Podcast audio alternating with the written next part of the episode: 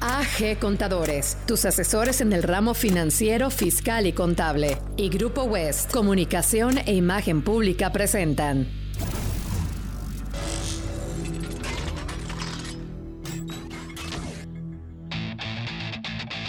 High Business Talk. El espacio en el que convergen interesantes temáticas empresariales, datos excepcionales y grandes personalidades que compartirán su historia y experiencia que los llevó a convertirse en íconos de los negocios. High Business Talk.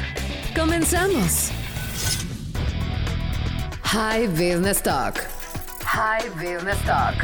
Al frente de estos micrófonos, con ustedes, Álvaro Garza, R de la Gala. De unos años para acá, la palabra coach o coaching ha estado presente en muchos aspectos de la vida cotidiana, pero en el ámbito de los negocios, en definitiva, no es una moda, es una disciplina que agiliza procesos, maximiza talentos, optimiza el desarrollo y revoluciona resultados. Dada la relevancia del aspecto para el mundo empresarial, tenemos ante los micrófonos de High Bean Stock a un invitado que es un auténtico líder de alto nivel, con más de 30 años de experiencia global en este y otros temas, como finanzas y mercadotecnia. Y créanme cuando les digo que él tiene talento para el talento. High Business Talk. High Business Talk. Juan Manuel Trujillo, el coach ejecutivo de los grandes líderes empresariales del continente es considerado un experto en detonar el máximo potencial en ejecutivos y sus equipos, así como en desarrollar trabajos extraordinarios con ellos. A lo largo de su trayectoria profesional, ha ocupado importantes puestos en gerencias y direcciones en temas de planeación, mercadotecnia, comercialización, así como CEO en México y Latinoamérica, dentro de distinguidas organizaciones internacionales y nacionales.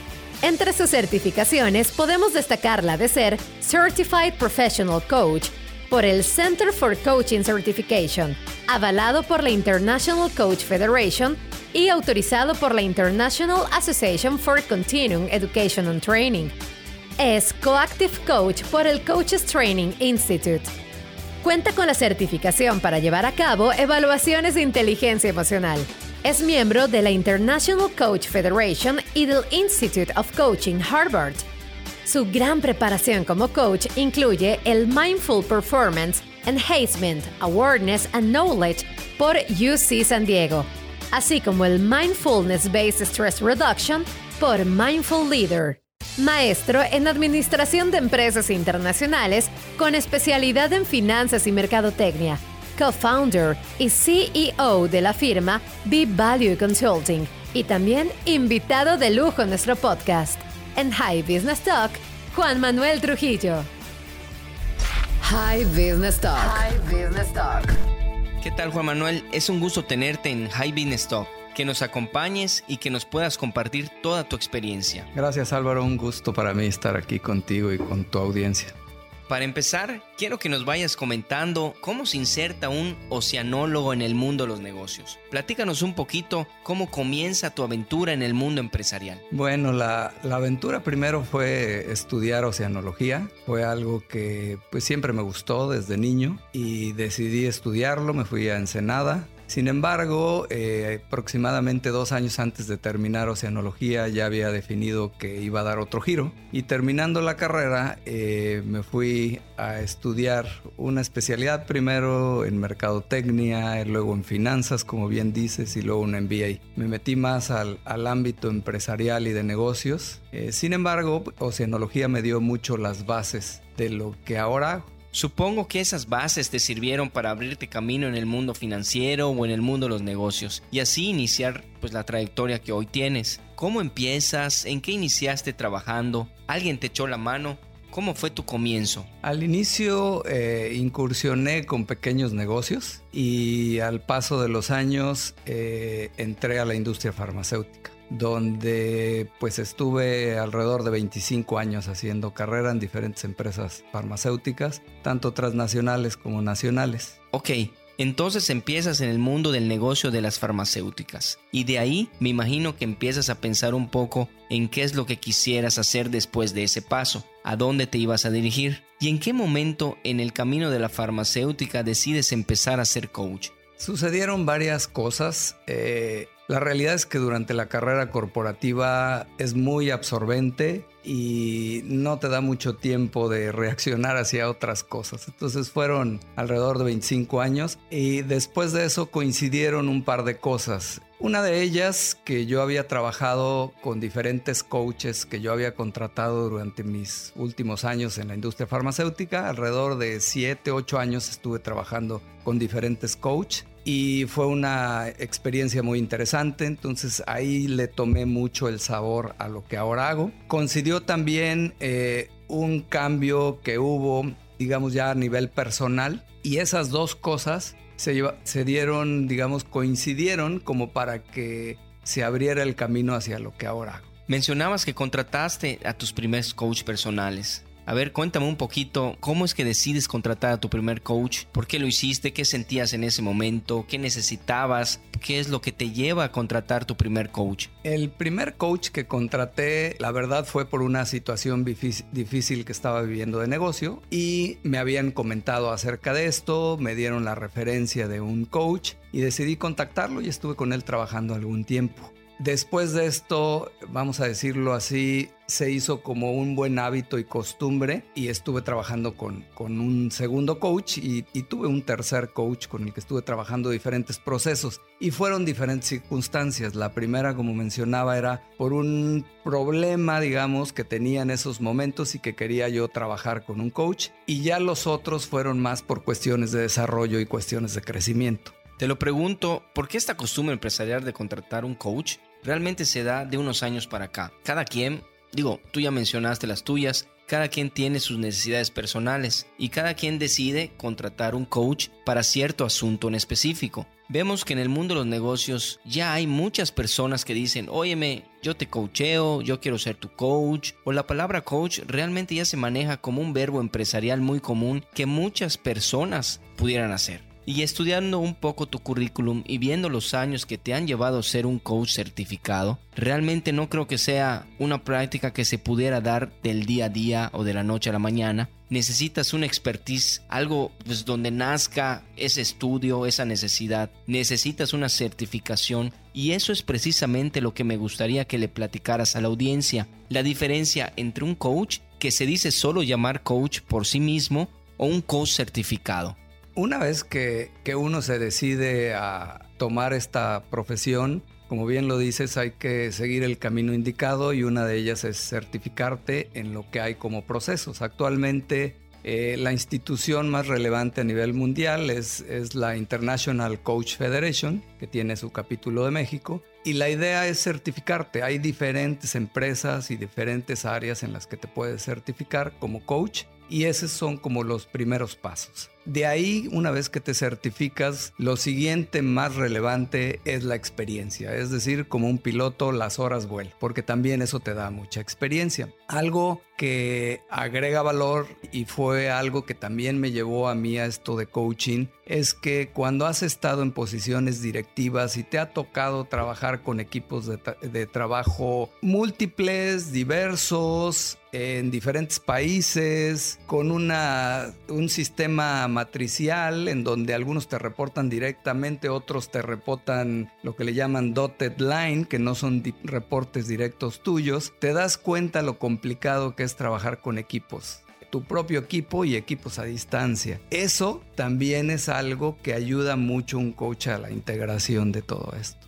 Pues ya nos acabas de decir que ser coach es un camino largo a recorrer. Realmente no es algo que se dé de la noche a la mañana. Es una capacitación continua, son horas de trabajo, son horas de estudio, horas de ensayo y de error y aprendizaje, por supuesto. Ser coach lleva su tiempo. ¿Estarás de acuerdo conmigo, Juan Manuel? Por eso te quiero preguntar, ¿qué tan importante es que un ejecutivo de alto nivel pueda contar con el apoyo de un coach certificado como tú, Juan Manuel? Mira, en estos tiempos de, de, tanta, digamos, incertidumbre, se vuelve todavía más relevante el que, sobre todo si tienes una posición de alta dirección o eres un empresario con tu propia empresa, pudieras tener una herramienta de este tipo, porque te ayuda mucho a poder enfocar tus esfuerzos y tus recursos. Generalmente en las primeras sesiones definimos cuáles son los objetivos a trabajar en el proceso de coaching. Como bien lo dices, estamos buscando o resolver un problema o estamos buscando ayudarlo a crecer y desarrollar o qué es lo que estamos buscando. Generalmente de alguna manera estableces algún retorno de inversión hacia lo que está haciendo en el proceso de coaching. De esa manera es mucho más objetivo que puedas ver los resultados y que el empresario o el directivo vea los resultados que está, teniendo, que está teniendo en un proceso de coaching.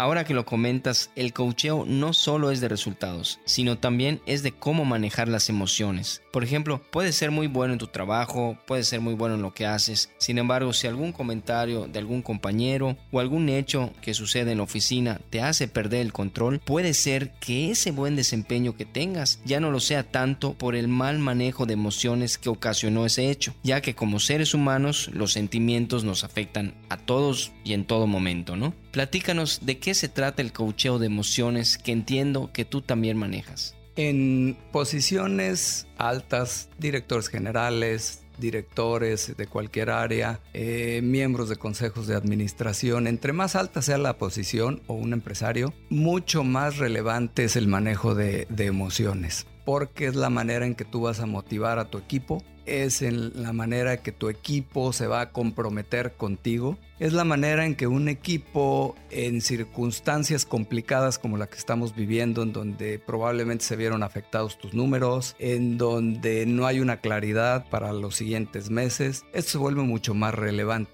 Las emociones son lo más importante hay algo que todos conocemos, la inteligencia emocional, se basa en esto, en lo que le llamamos soft skills, que por ahí dicen de soft no tiene nada, son los más difíciles. Exactamente. Eh, entonces, entre más alta es tu posición, más relevante es que tengas estrategias para poder manejar tus propias emociones, porque por ahí dicen si no te sabes manejar tú, menos vas a manejar un equipo. Así es, coincido contigo plenamente, Juan Manuel. Las emociones en las empresas y hoy sobre todo, con los tiempos que estamos viviendo, sí es importante tener un buen coacheo certificado como el que tú das para poder dar un buen resultado a nivel técnico y también a nivel humano en nuestras empresas. La verdad es que coincido plenamente. Pasando a otros aspectos, sé que has participado a nivel internacional como coach. ¿Qué diferencia encontrarías entre un coacheo a nivel empresarial aquí en México comparado con lo que has hecho en empresas de otros países en donde has participado? O sea, platícanos, ¿hay más disciplina? ¿Son las mismas competencias o habilidades que se manejan? ¿Sientes que es difícil el manejo de lo que haces en un país como México como en el de otros países?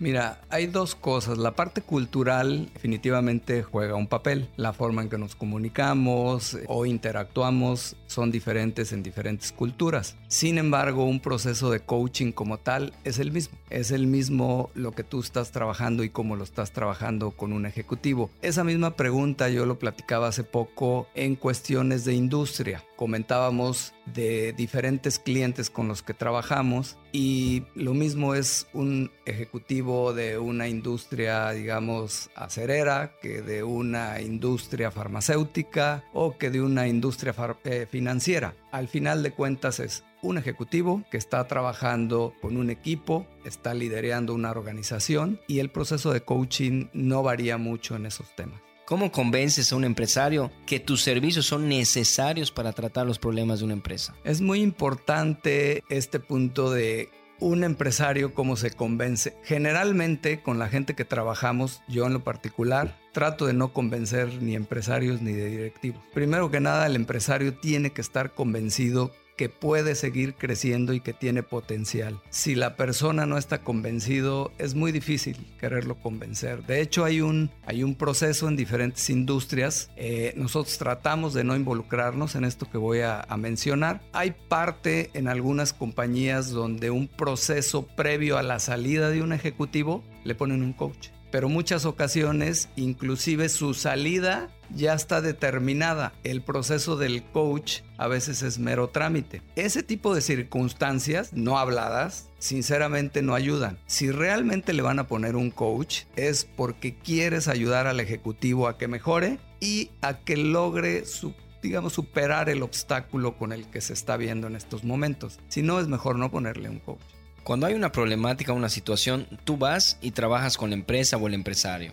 Eso nos queda muy claro. Pero ¿cuánto al final es parte tuya que el resultado sea positivo y cuánto es parte de los que están siendo coacheados? Es muy importante cuando se define un proceso de coaching el establecer muy claro cuáles van a ser los objetivos y las métricas para llamar ese proceso como exitoso. Si no se definen estas métricas, es obvio que puede quedar ambiguo el resultado entre si funcionó o no funcionó, o también qué tanto funcionó por el proceso de coaching y qué tanto funcionó por otras causas. Al final son múltiples causas las que están interactuando, pero un proceso de coaching sí es importante definir. Vamos a medir que fue exitoso con esto, esto y esto, con ciertos cambios. Entonces, ¿cómo repercuten al final las emociones en los resultados y en los objetivos de la empresa?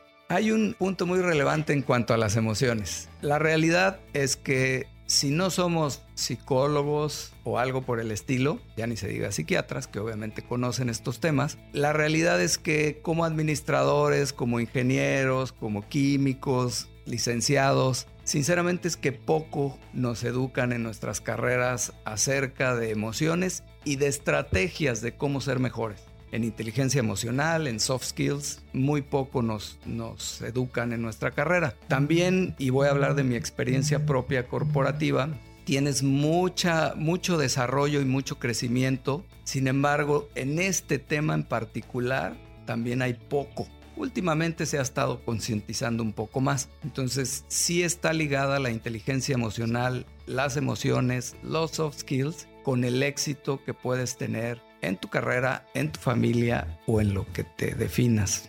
Excelente, pero también es importante mencionarle a las personas que nos escuchan que parte de tu expertise es el mindfulness, que es sumamente interesante. Así que por favor, Juan Manuel, coméntale a la audiencia cómo es tu proceso de coaching. El proceso de coaching que hacemos en V-Value Consulting es un proceso que integra tres cosas. Integra coaching per se como metodología, integra mindfulness e integra inteligencia emocional. De inteligencia emocional eh, hacemos, implementamos un, un assessment de inteligencia emocional. De mindfulness utilizamos diferentes técnicas que ayudan a mejorar la creatividad, a disminuir el estrés y cómo ser mejores en situaciones complejas. Platicaba yo que mindfulness, yo llegué a él a través de las reuniones anuales que tenemos en el Institute of Coaching de Harvard, hasta que vi la evidencia científica de lo que puede ayudarte a ti como persona y como ejecutivo el practicar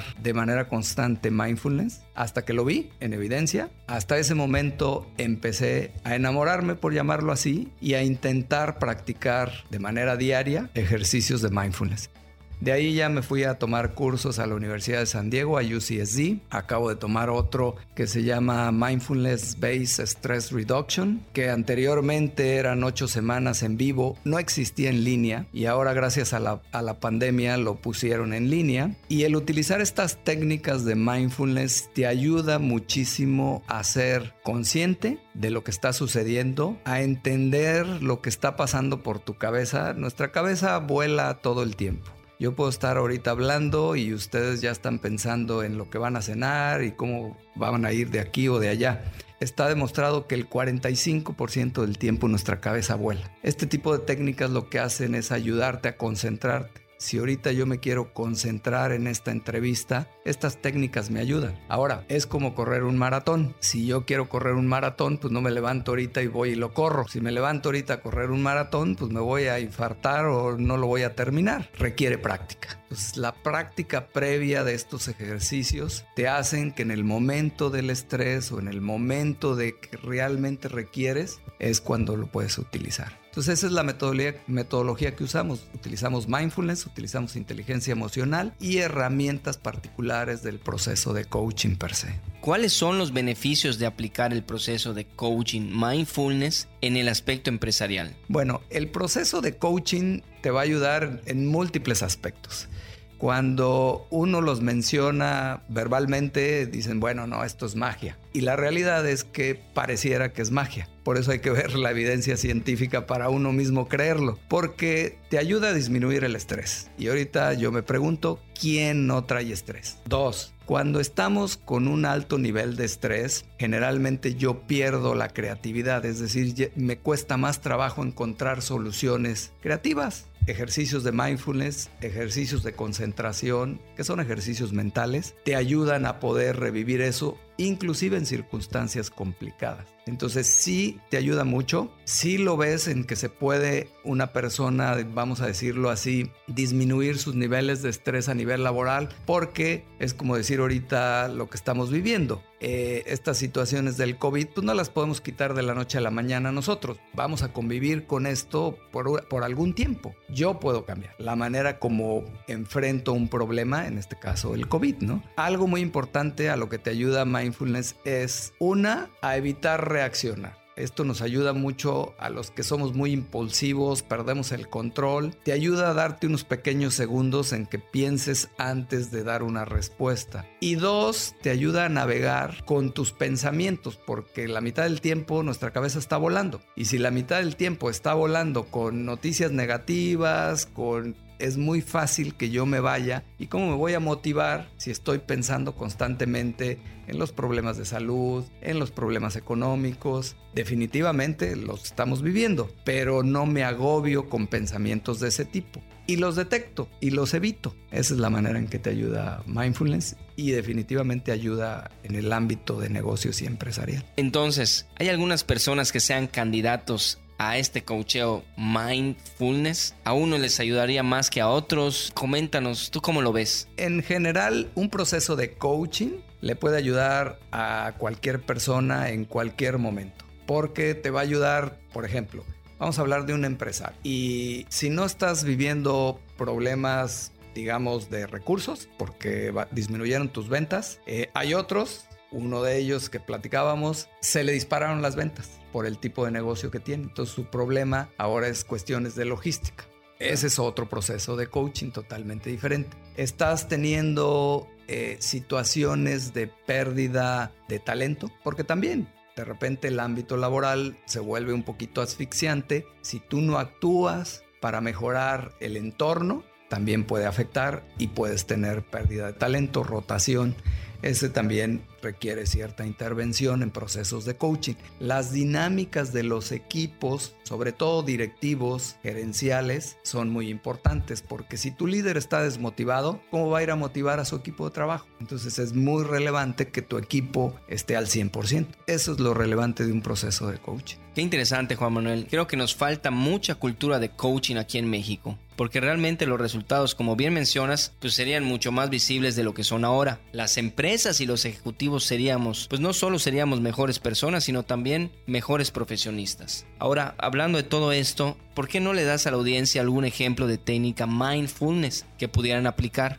Hay, hay muchas técnicas de mindfulness. Lo más relevante es practicarlo consistentemente. Por ejemplo, una de las técnicas más conocidas de, ejercicios de mindfulness es una meditación que le llaman body scan, escaneo del cuerpo. Y es prácticamente concentrarte en diferentes cosas. Por ejemplo, vas, esta mañana yo hice ese ejercicio, 45 minutos. No es fácil. Eh, cuando no tienes la práctica, hacer una práctica de, mindfulness o de meditación. Generalmente inicias con 5 minutos, 3 minutos. Lo importante es que inicies, generar el hábito. Después vas ampliando. Yo tengo años ya trabajando, entonces con esto eh, actualmente hago 45 minutos. Y lo que vas haciendo es respirando, cierras los ojos. Esta práctica es más recomendada recostado y vas mentalizando sensaciones desde los extremos. Empiezas en los dedos del pie, como lo sientes frío, lo sientes caliente, húmedos, algún dolor y te vas por toda la extremidad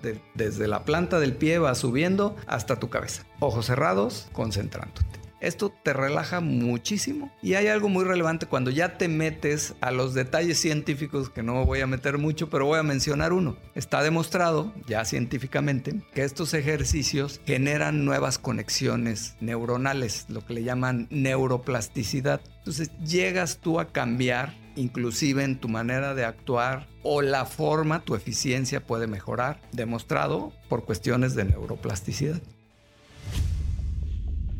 The Risky Quiz. The Risky Quiz. The Risky Quiz.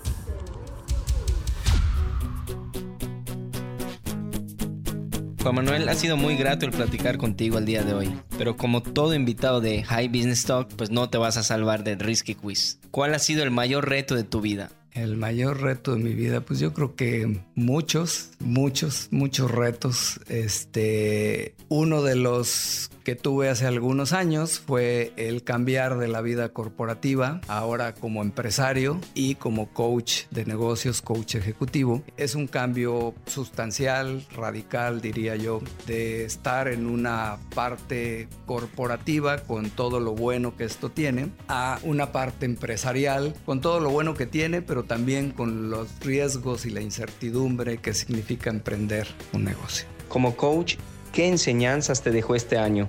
Eh, me dejó muchas enseñanzas porque algo que en México no estamos muy acostumbrados es que los procesos de coaching se den a distancia y prácticamente el 100% del trabajo se fue a, a distancia, a videoconferencias. Y como ya se sabía en otras partes del mundo, la realidad es que es 100% práctico, muy viable de implementar y sin grandes diferencias. Sobre todo en la Ciudad de México, que los traslados de un lado a otro pierdes todo un día, es complicado. Entonces eso ha sido una, una gran enseñanza en términos profesionales. ¿Te arrepientes de alguna decisión que hayas tomado en tu vida? No, no, de los múltiples errores que pudieron haber pasado sobre el camino, este, pues aprender sobre ellos, arrepentirme, no. En tu experiencia como coach, ¿cuál ha sido el mayor logro?